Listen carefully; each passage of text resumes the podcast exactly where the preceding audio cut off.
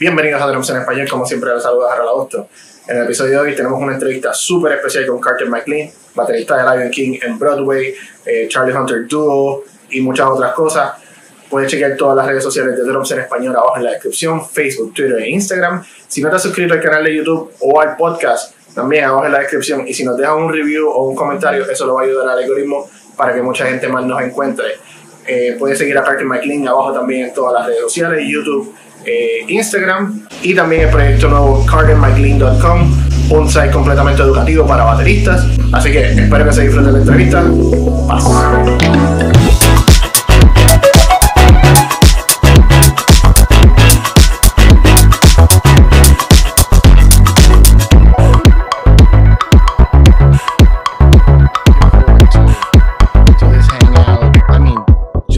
see you playing. I remember before the whole pandemic started, you had a gig with Charlie at uh, Nod Hill Brewery Yeah. and got canceled. I got tickets for that show. Uh, did you get your money back? Yeah, it was good. yeah, we were. Uh, I mean, that's like right up the street from where I live. So we had done two or three of those, and they wanted us to come back, and obviously this all went down, and that's not going to happen. So it'll it'll happen again. Yeah, yeah. Who knows when, but yeah. By the way, such a bummer the holy the uh, Broadway thing till January. yeah, man, tell me about it. I got no job. What? I mean, most that's the thing though. Most, you know, when this all went, was like thinking, oh, I'll just go play with Charlie, or I'll go out on tour with someone else, and then I'm like, wait, nobody's nobody's playing. Uh huh. So that's when it started to set in. Like, wow, I'm not going to play out for a year. You know, which is crazy. What happened here? Okay. Oh, good. Oh. I'm I'm recording on my on my safety Oh, like a to make sure if track. one, fail, I have a safety track. Oh, that's cool, man. So, so Lion King. I was talking to Mr. Dawson last week. He says hi. Oh, cool. Uh, Mr. Dawson says that your hands are something else, and we all seen it. and we we kind of got into the agreement that if you were not a drummer, you were meant to be a surgeon or something. that's very nice of him to say. Yeah, no, it, was, it was it was super cool and kind from Mr. Dawson, Mike Dawson, for do this. So, you have been during this pandemic one of the most productive people that I've seen. You put in two albums, a new website, remodeled the studio. The wall looks fantastic. There you go. Yes. Yeah, I literally, I mean, you can see the cameras and mics all set up. I mean, the studio, I'm a pretty organized person, but just when you have to record stuff and it has to be looking the right way and sounding the right way, you got to get all the stands out, all the cables out, all Right. the lights out. And it's just, it drives me crazy having just stuff everywhere. But when you look, I've just literally was editing the tuning video right before we started, and it looks and sounds so good. I'm really excited for people to check out this new site. So so take us through the process of two albums, a whole website. Like how do you keep the drive when when you know the vibe and the atmosphere out there is like it's almost the end of the world. Yeah, man, it's it's hard. The last actually the last two weeks have been really rough for me. I'm I'm typically a pretty easy person, and the uh, I don't know. It's just a lot politically, um, just health wise. Everyone on the planet, just like all, every country, kind of having to shut down for a while. There's so many levels of intensity and kind of dark, heavy stuff that it's difficult every day. Um, and you know, we're in four months. I haven't been really working as I normally would, going into the city, interacting with friends, having dinner with people. You know, um, but the, the great thing about playing the drums or any instrument or really an art is you don't really have a choice sometimes. Like it kind of calls you to come and and do it. You know, and the days that I don't play are harder days. Like even if I just come down and play for 10 minutes, I feel better. Um, and it's a never ending search. I think like any, any artist you talk to is going to say, I mean, look, look at Roy Haynes, right? He's 93. I forget how old he is. Quick Google search. But that guy was still out gigging on his birthday. I think he's like 92 or 93. Um, and so it obviously never stops. He doesn't have to go out and play, but he feels the need to go out and play. So that's, you know, that's pretty intense. Um, but yeah, the the first record I did, I was working on before the COVID thing happened. 95. Oh my god, Dude, that's insane. but look, if I could be like Roy Haynes, I'd be very happy. Die Yep. very happy. Um, if, if I if I can have two thirds of Roy Haynes, yeah, if I'll I could be- have Roy Haynes' pinky, I'm very happy. But so yeah, as far as the records are concerned, like I was gonna do a solo drum record before this even all started. I was talking about doing that in January or February. I was I had a bunch of clinics in Asia lined up with Ludwig. with Ludwig, it was like you know Indonesia, Singapore, Japan, uh, um, Manila. Like it was all over the place. It was two weeks, and like every other day we'd be at an airport. And when this stuff started breaking out, I called him and I was like, "Man, I do not feel comfortable being in an airport and different hotel in front of a bunch of people every day playing. Like I just don't think it's safe." So I, I bailed on that. And then we were supposed to go, I was supposed to go to Barcelona to do a clinic at the Avisa Drum Fest. That obviously got canceled. Um, so I was like, man, I'm going to just bang out this drum solo drum record. I've got all the time in the world right now. Might as well just do it. So I recorded everything in here. Um, that black kit is on the first couple tracks yes, that green kit's on a lot that red kit is on a bunch of stuff i used every kit i have basically um, and why and why not? You have all the kits over there. i know it's great Even that, how, how call it? The Neo, uh, like the Oyster Black, like the Ringo Digital. oh the uh, NeuSonic There you go. yeah it's called digital oyster digital black oyster i think it's really cool um, yeah I every think kit I- has a different thing I think Questlove is rocking that one in the show now. yeah i saw that uli sent me a picture he's like quest is using this now on the show i was like oh it's cool man. Which makes sense it seems like a, a finish he would kind of dig Right. Um, so yeah, I did the solo drum record. People really dug that. I had a really good time diving into it. And it's not just I didn't want to do a record where I'm just sitting down playing a bunch of difficult stuff. That to me is not that interesting. Um, I wanted somebody that's not a drummer to be able to sit and listen to it and be like, oh, that's actually pretty cool. Um, so I played my wife some of the songs. I played friends of hers who don't even know me some of the stuff. And they were like, this is dope. What is this? And I was like, great. So then I'm on the right track. So Sweet. put that out. That did really well. People were happy with that. Then Charlie hit me up, was like, man, we should do like a play along record for people since they're stuck at home, for keyboard players, saxophone players, singers, whatever, that they can play on top of. So it's a groove record with a form, but it's pretty wide open so people can add whatever they want on top. And we did that in like a couple days. He basically sent me a bunch of grooves that he had played to a click. Then I put on a click, played a bunch of grooves that I like, sent them to him, and we just layered our stuff on top of each other.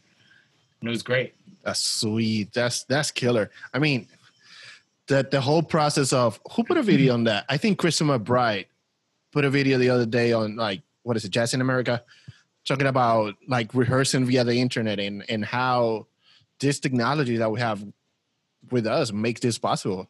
Like for you're in Connecticut, I'm in the Bronx, and we're able to do this. Um, Oh yeah, I've done talks with people in Australia the same way, and it feels exactly the same. You could basically be anywhere on the planet. Right, right. And I'm Yeah. and I'm a teacher. I teach middle school and high school music. I was doing my lessons like YouTube form. Like I set up my camera, got a decent camera, and here it is. Digest Yeah. it. Send me your homework. It works. I mean, everybody's doing that because they don't have a choice. And honestly, I think it's the smart move is to stay home. You know, Definitely, I agree.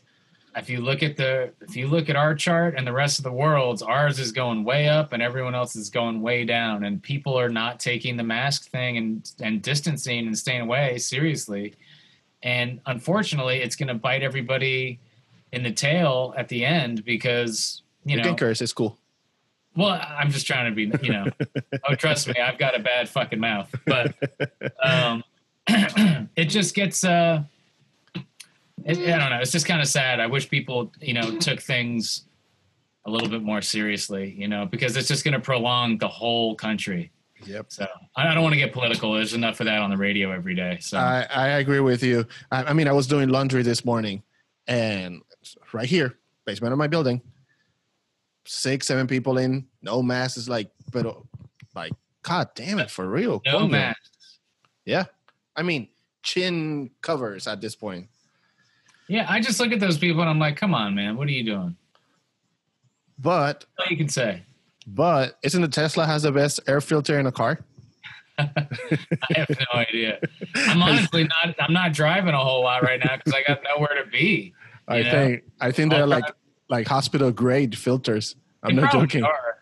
I bet they are. Yeah, I wouldn't be surprised. It's a great car. So so tell me something. Why you keep getting vintage stuff? Like you have the whole Ludwig modern catalog at your disposal, pretty much. Why keep looking back? Uh, I just think. I mean, look, I have a bunch of modern Ludwig snares. I have a, bu- a ton of old ones. I just um, when I joined up with Ludwig, I was like, man, this is really cool. They have such a history of making fantastic drums. I want to check them out because, believe it or not, I had never even played like a Supraphonic until I l- signed up with Ludwig, which is crazy. That's like the most seen. That drum is everywhere. Yeah, it's an in every iconic thing. and it's in like every music school. It's like all over the place, and I just had never played one. Um, so I started buying, and you know, I found all. Uh, it's funny when I signed up with Ludwig as an artist. A lot of people were like, "Man, that's so cool! Ludwig has like a warehouse of old drums they're giving you," and I'm like, no, No. that would be the that would be Reverb or eBay or wherever I find them." And I, I just wanted to find stuff that was reasonably priced, that was like unique and old and had a certain thing. Like I have a little four by fourteen. Uh, I think it's a, a two-piece brass shell with six lugs. That sounds incredible.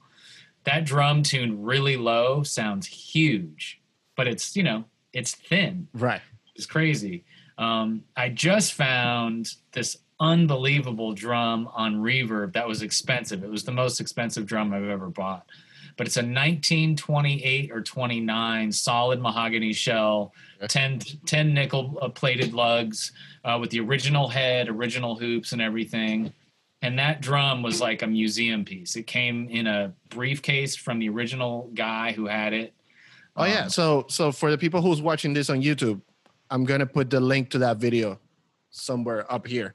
Oh yeah, I do like a little demo review about the drum. Right. It's just more like a history thing, and I was like, man, somebody. I mean, even even the sticks that came with it. yeah, they're like rosewood, and man, I rolled those on a granite countertop, and they are dead straight. Wow. I mean, I was like, oh, these are going to be kind of like a banana. They're going to be wobbly. They were perfect. They're- So so when when you started posting those Ludwig like vintage kits, like the red one, what is it, the standard? Yeah, this is the standard kit. That's just Uh-huh. like an old uh, downbeat kit. Then that's the uh, green. This is weird doing it backwards. This is Right, a that's green the modern one. table. This I got actually near you in the Bronx uh, for a really good deal. That's a 1948 13, 16, 22 um, oyster kit. Was it marine oyster or something like that? Um, it was a custom ordered kit back in the day Wow. double tom. I have small drums, but I wanted a 13, 22, and that drum set sounds incredible. It's just got a really nice, punchy, warm thing to it.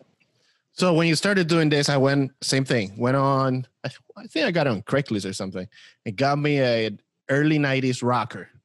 Um, Nice. Just just just a snare, metal, and I had a, a pearl, a modern sensitone, and I put them side by side. And I sold the pearl. I kept the the Ludwig just because it's lighter, it's equal punchy, um, and it just have that that that thing. I don't know if it's a throw off. It's like a vibe thing that is that instrument calls me to play. Yeah, Ludwig for me, like when I was looking at getting together with a new company, there was really only a couple companies, and Ludwig was kind of the top of my list just because of the history. and and in the last I don't know probably eight years, their drum quality has just gone through the roof. Like when I went down to the factory and saw how they were being made, I was like, these are handmade drums. Like it's not just people ripping them off a line. I mean, each drum is hanging out with a, a, a lot of different people along the way, and they're really paying attention. It's very very cool, and I just love the way they sound. They see, they feel and sound like drums to me.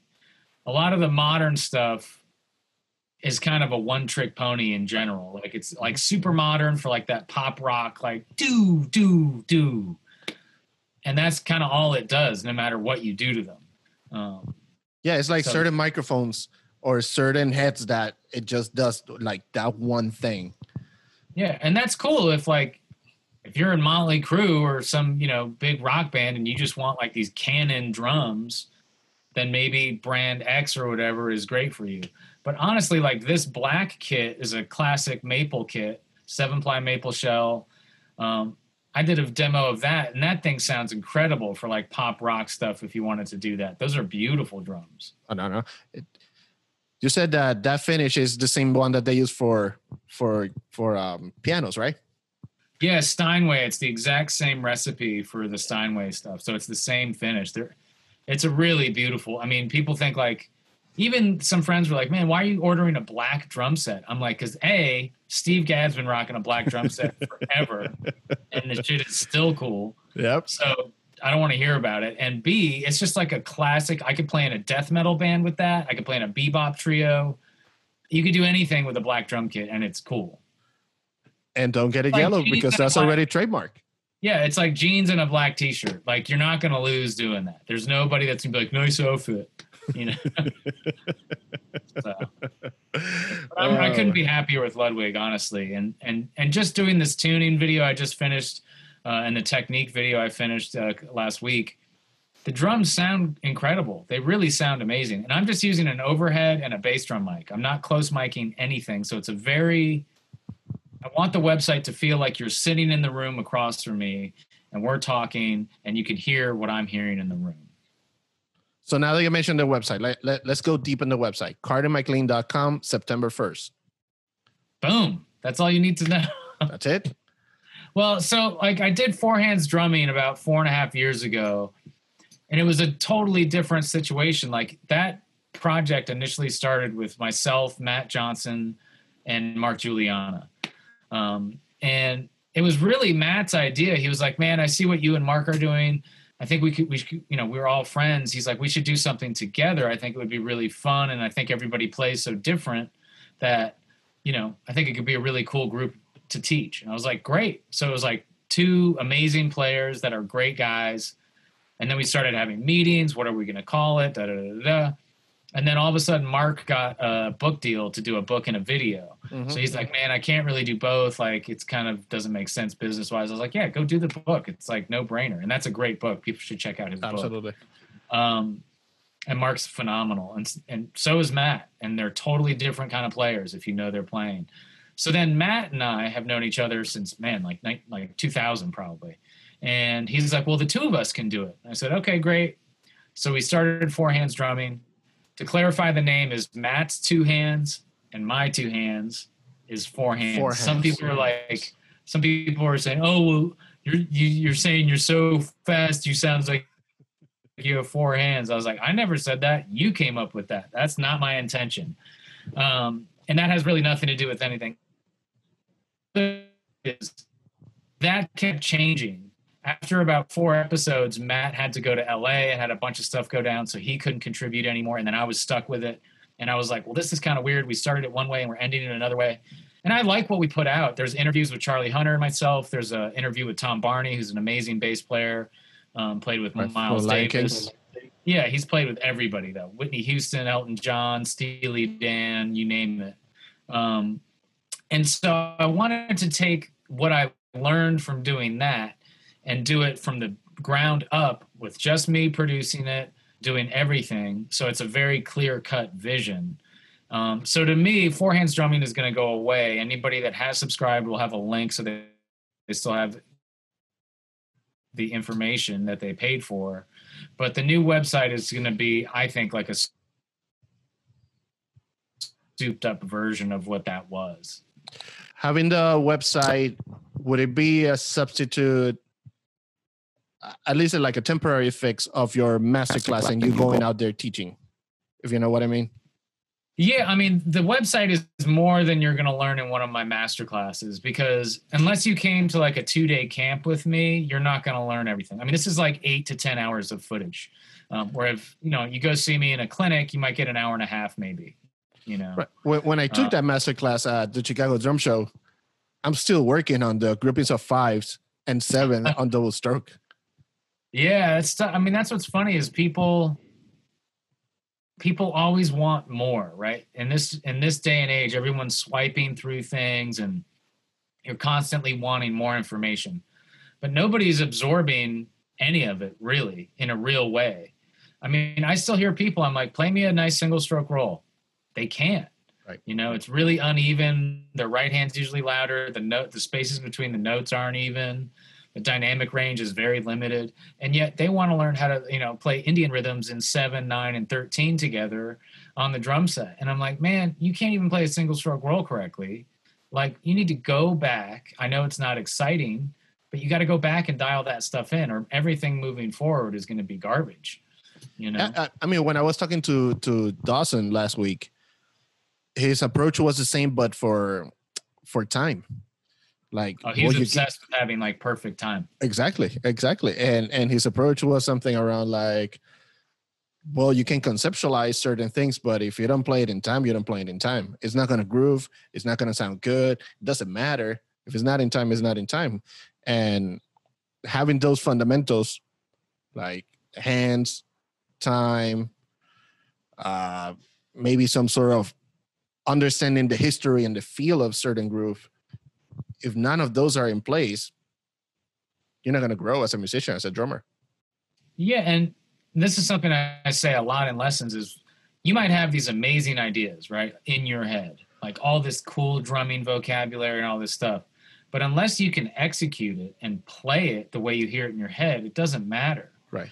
You know, and that's the sad part. Like a lot of people do have good ideas, but their technique isn't there to express it. And that's when I would give them a lot more technique to work on vice versa more often than not people do not have the ideas but they have crazy technique. And then you get these drummers that are just doing fast technical things but it doesn't hit you emotionally you know? Um, and i think there, that's missing a lot especially right now where people aren't able to connect with other human beings yep. you know? I really miss just sitting down and having a beer or something with my friends.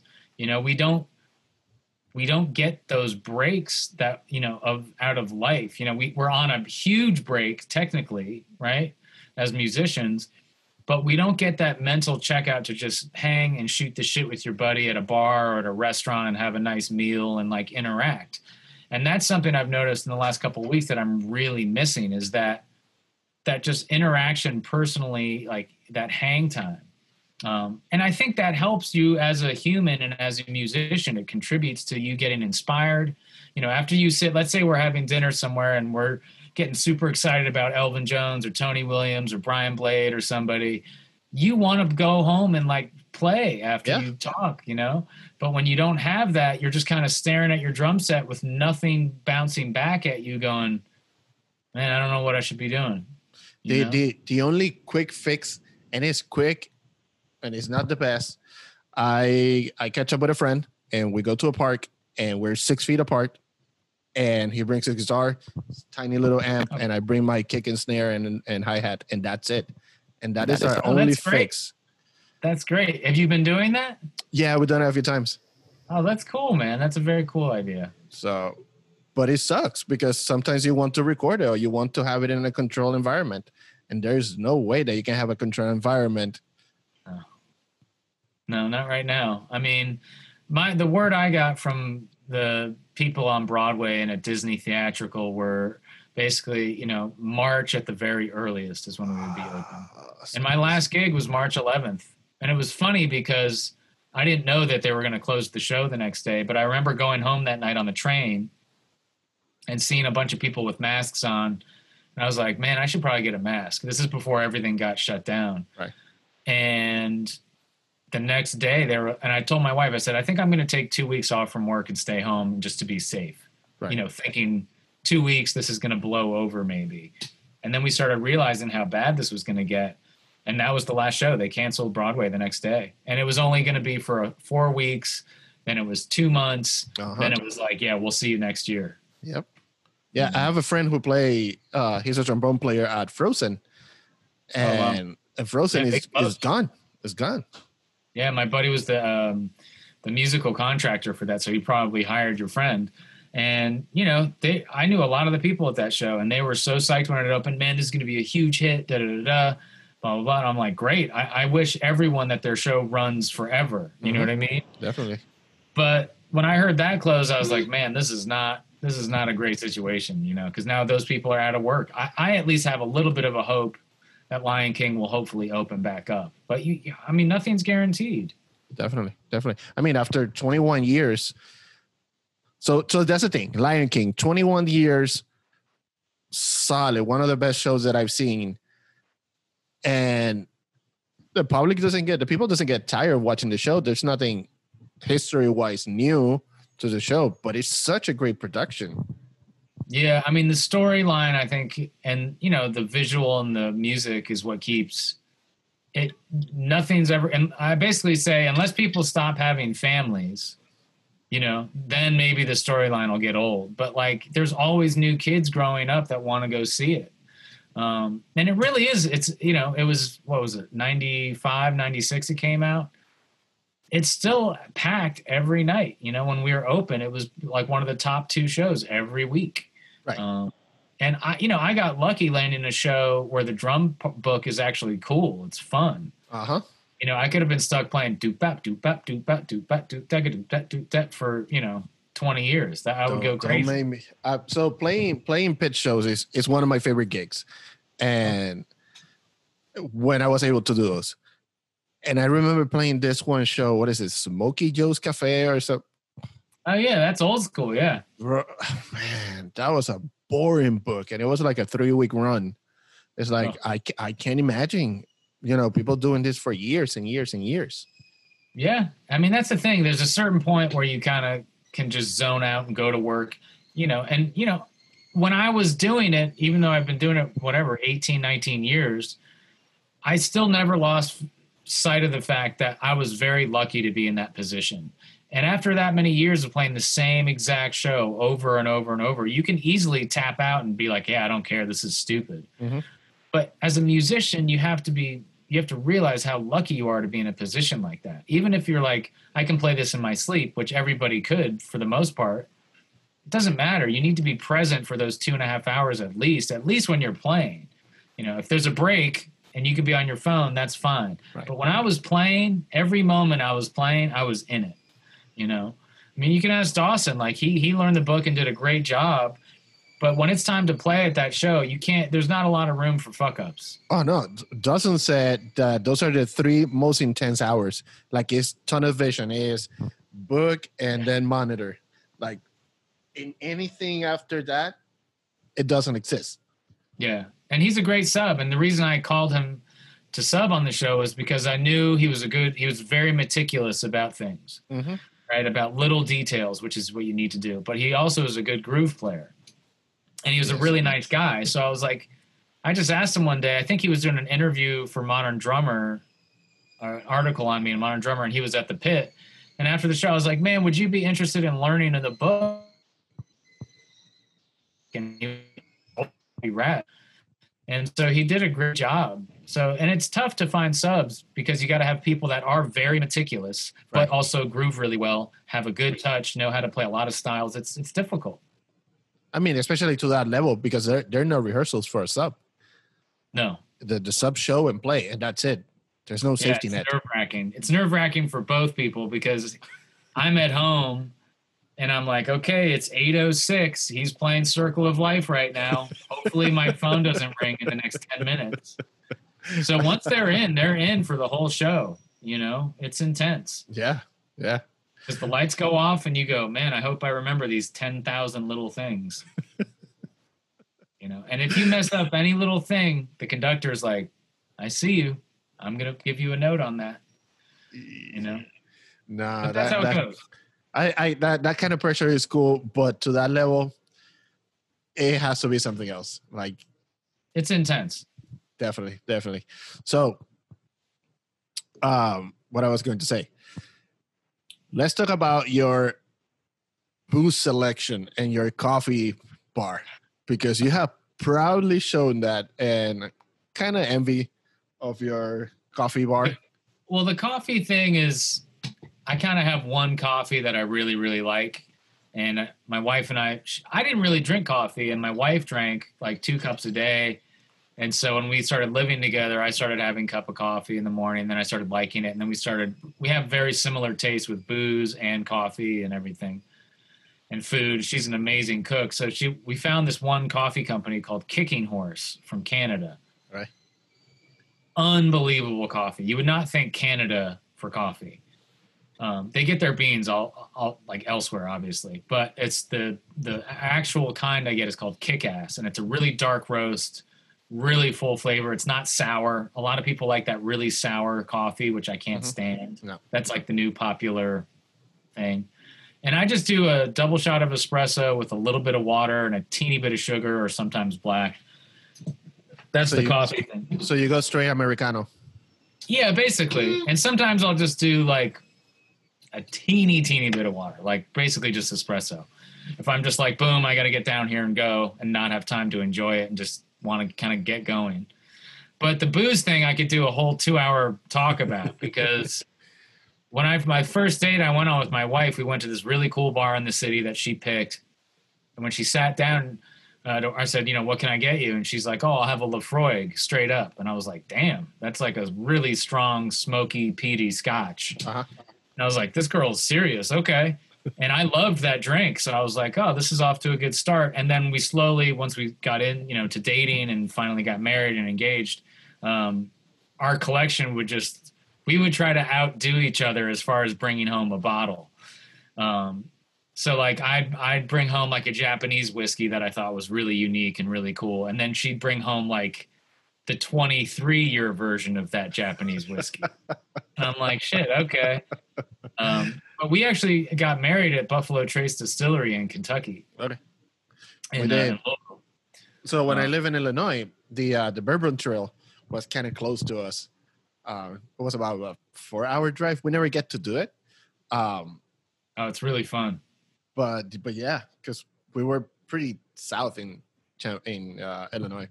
Yeah, so you could just scoot over and do like you know Four Roses, Woodford, Uh-huh. Buffalo Trace. You could do all of that stuff. Angel Envy.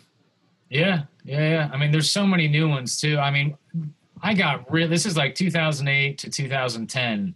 I was like collecting bottles like I collect snare drums, and I was finding really rare stuff. The the bourbon industry and and kind of the whiskey industry really blew up in 2011.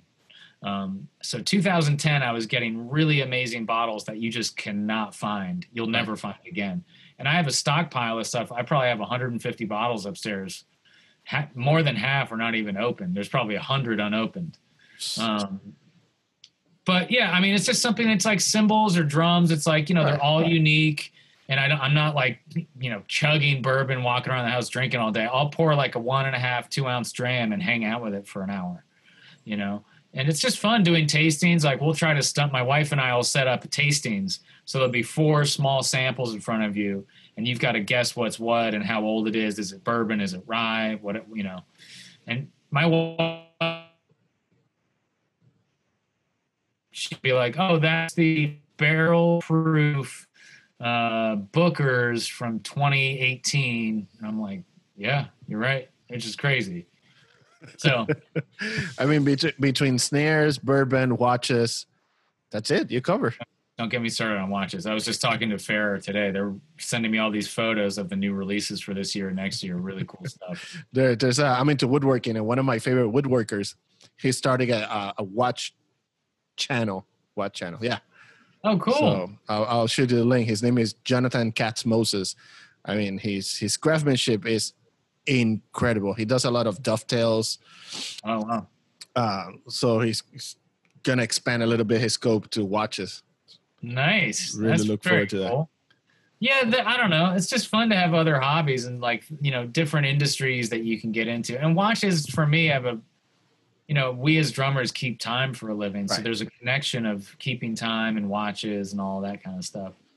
Yeah, absolutely. And that's some, and this is a, a good piece of advice for for for drummers and musicians in general. Music is not everything.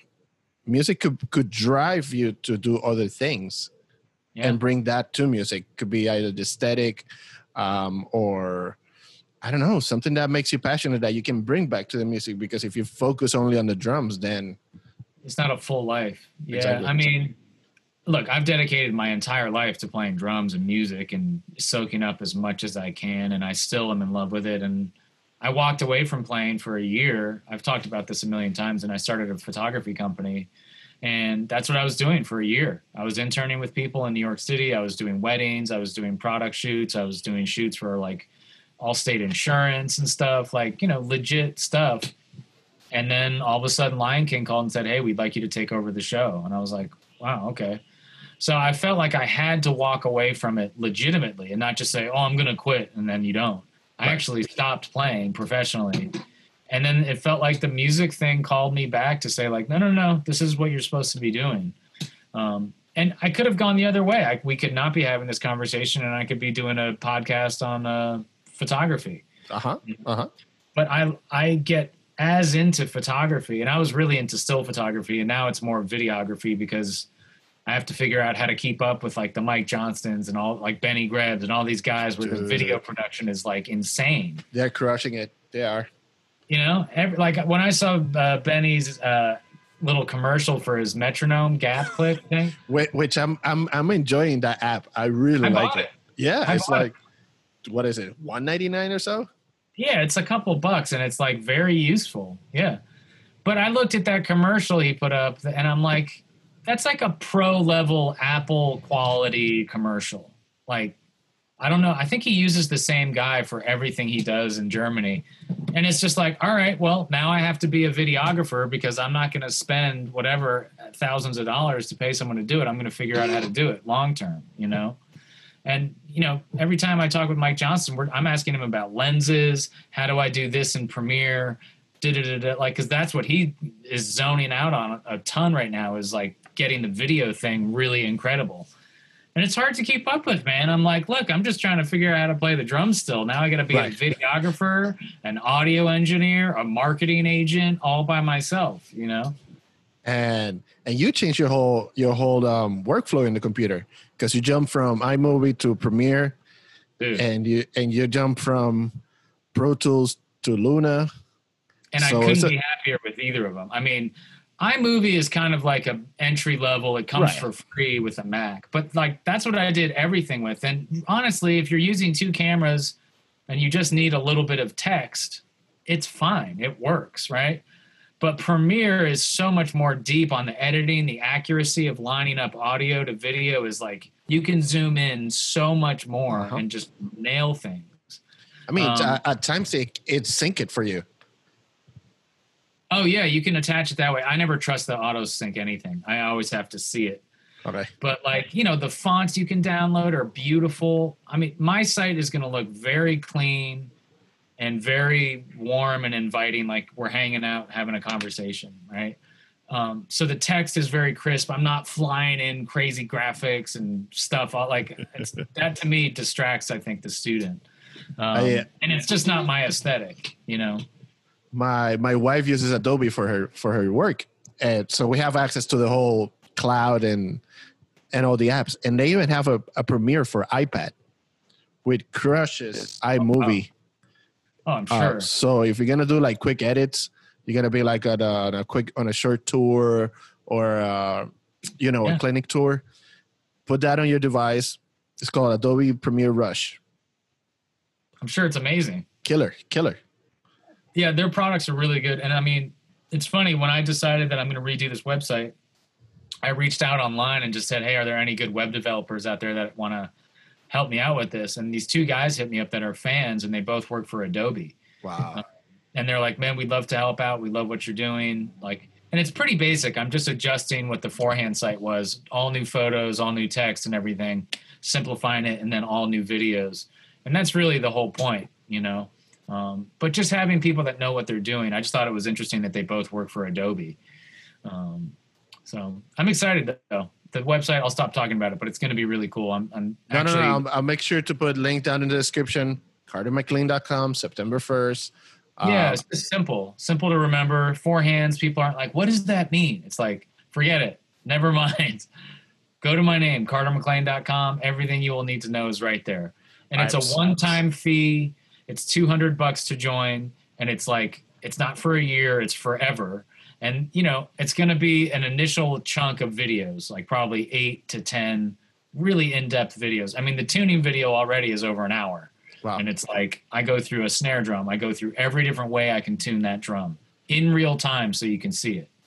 I mean, you put that, that tuning video on YouTube, which you took down.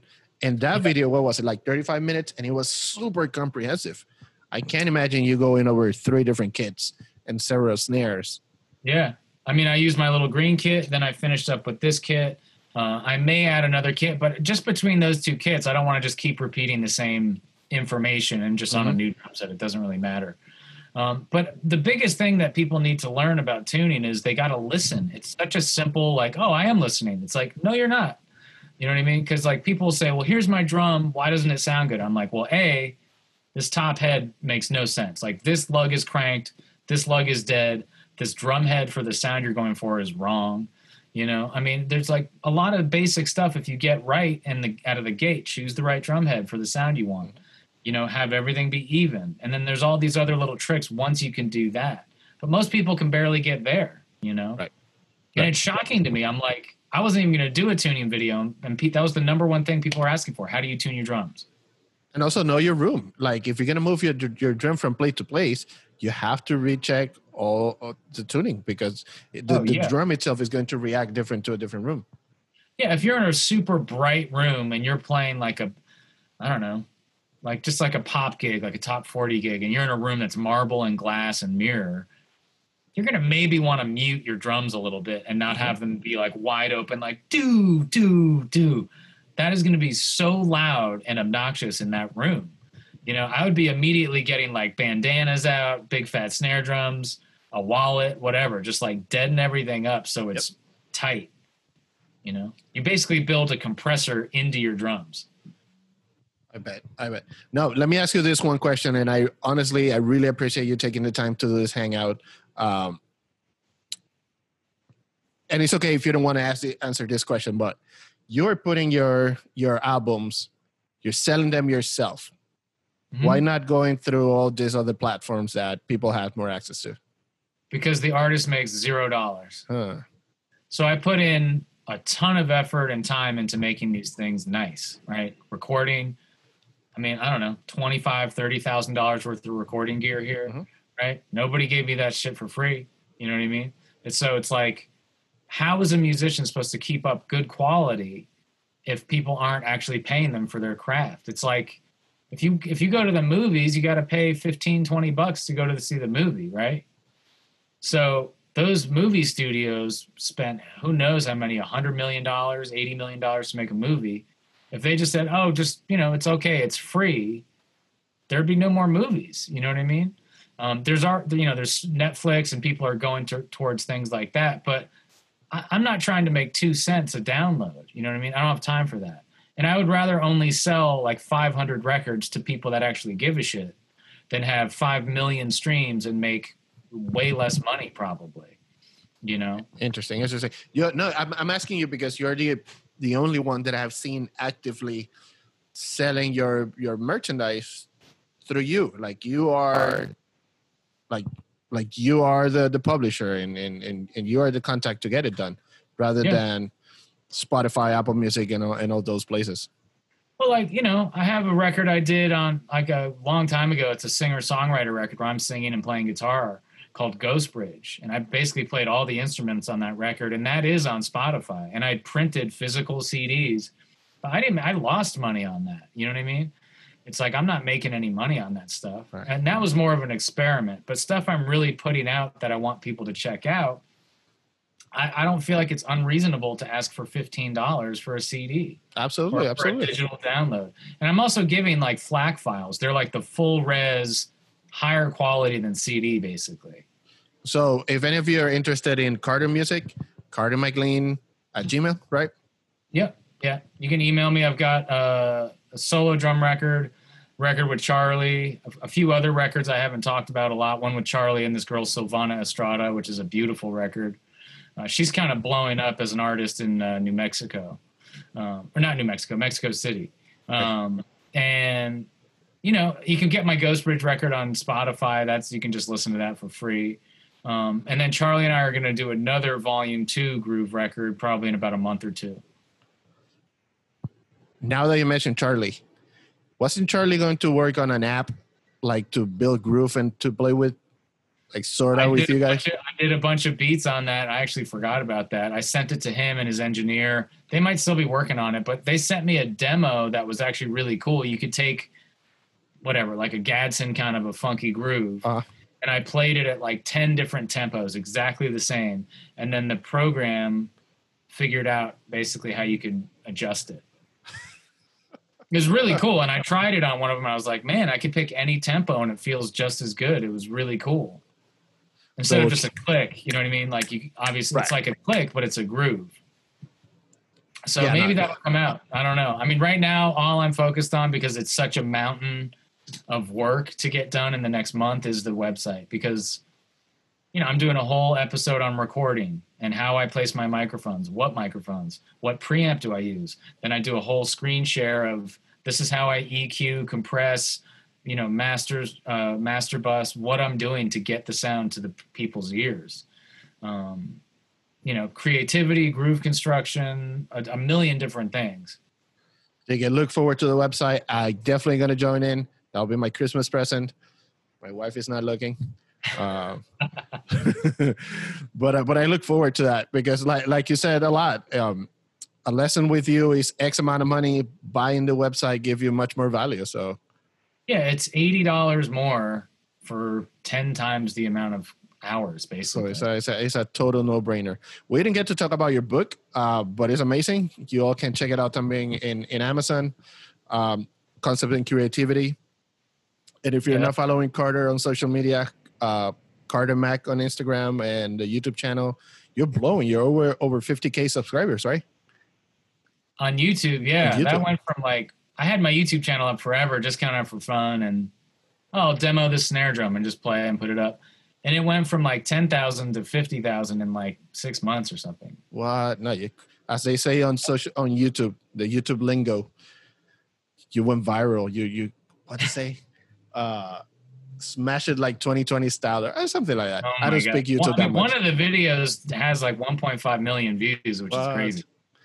I went on and I was like, man, this went over a million. Now it's like a million and a half. And it's a snare drum head demo. it's like, you never know, man. I'll work really hard and like put up something I think is really dope. And I'm like, oh, people are going to totally dig this. It's great. And nobody cares. And then I'll put up something like where I'm wearing flip flops and shorts and I kind of don't really care. And that's the one that gets like a million views. It's like one of my favorites is the studio rep uh, remodeling thing. Oh, yeah, that was fun. That was in this room. I mean, this was a garage. Right, right. And that's one of my favorite videos because you get to see the whole progress. And I'm and doing another and- one of those uh, for the install of this back wall. I took a bunch of photos and I'm going to do a video talking about it. I'm going to post that probably the next week. Nice, nice, nice. So I'm gonna link all that in the show notes. Carter, it's been a pleasure. Thank you so much for doing this, and Thanks, man. look forward to the website. Cool. Thanks for having me.